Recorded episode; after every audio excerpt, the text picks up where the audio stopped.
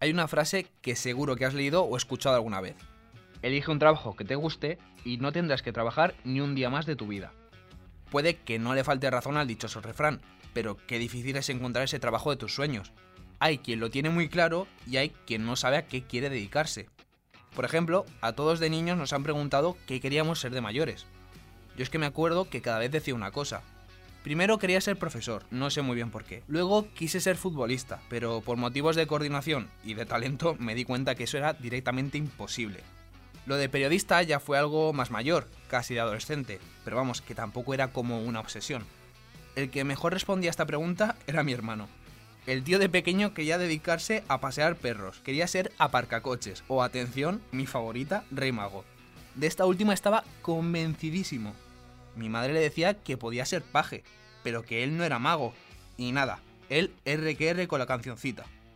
Luego todos nos hacemos mayores y no sabemos por dónde nos lleva la vida. Igual empiezas trabajando en algo que no te apasiona y luego te gusta. O no encuentras ese oficio hasta bien mayor. O es que igual tu trabajo no es tu vida y simplemente es un método para subsistir, que tampoco hace falta volverse obsesivo. Yo ahora te voy a hablar de una oferta de trabajo que por lo menos va a hacer plantearte si tienes tan claro tu trabajo soñado. Así que pilla papel y lápiz para apuntarlo todo porque empezamos.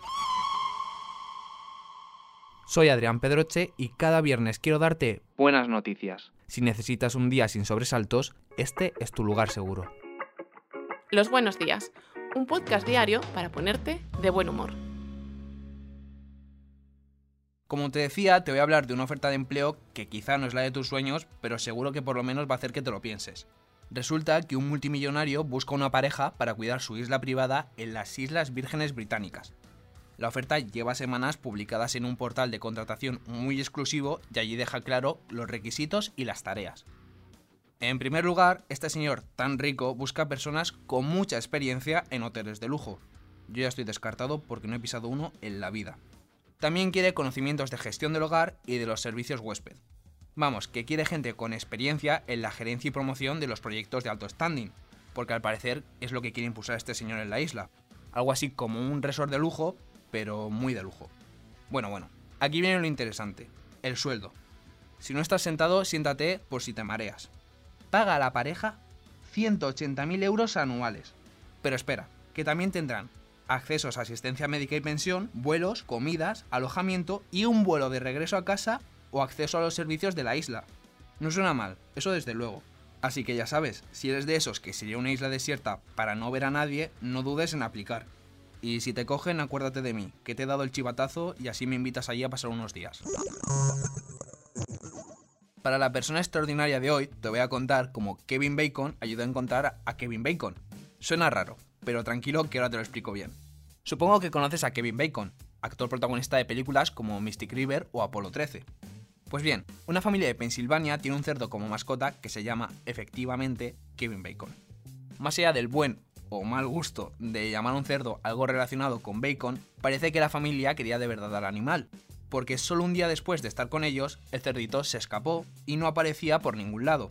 Así que decidieron crear una página en Facebook para buscarlo. ¿Sabes quién compartió el post y pidió a la gente que se movilizara para encontrarlo? Kevin Bacon. Pero el actor, ¿eh? Qué buen tío, ¿eh? Es que Kevin Bacon también vive en una granja llena de cerdos y parece que el tema pues le tocó de cerca.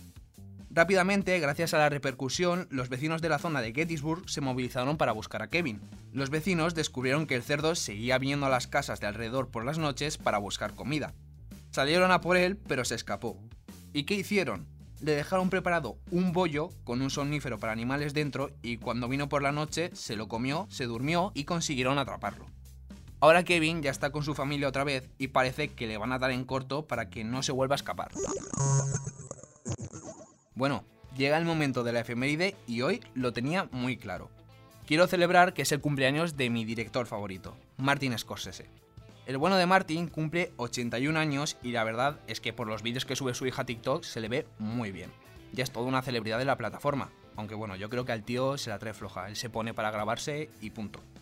Sé que quizá es muy mainstream decir que es el director que más me gusta, pero es que muchas de mis películas favoritas son suyas.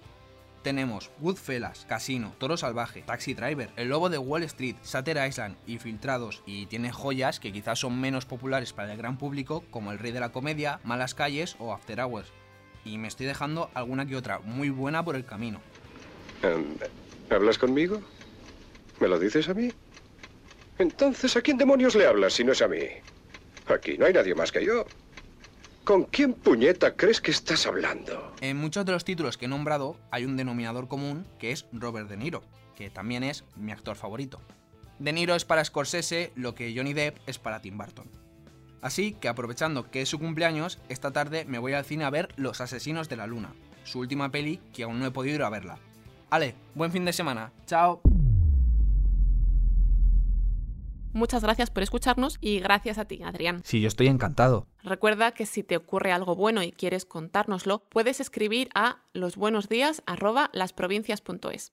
Este podcast ha sido escrito por Adrián Pedroche. La edición es de Amalia Yusta y Paco Sánchez. El diseño sonoro es de Rodrigo Ortiz de Zarate y la producción de Miquel Abastida y Tamara Villena. De lunes a viernes te esperamos en la web del periódico o en tu plataforma de audio favorita.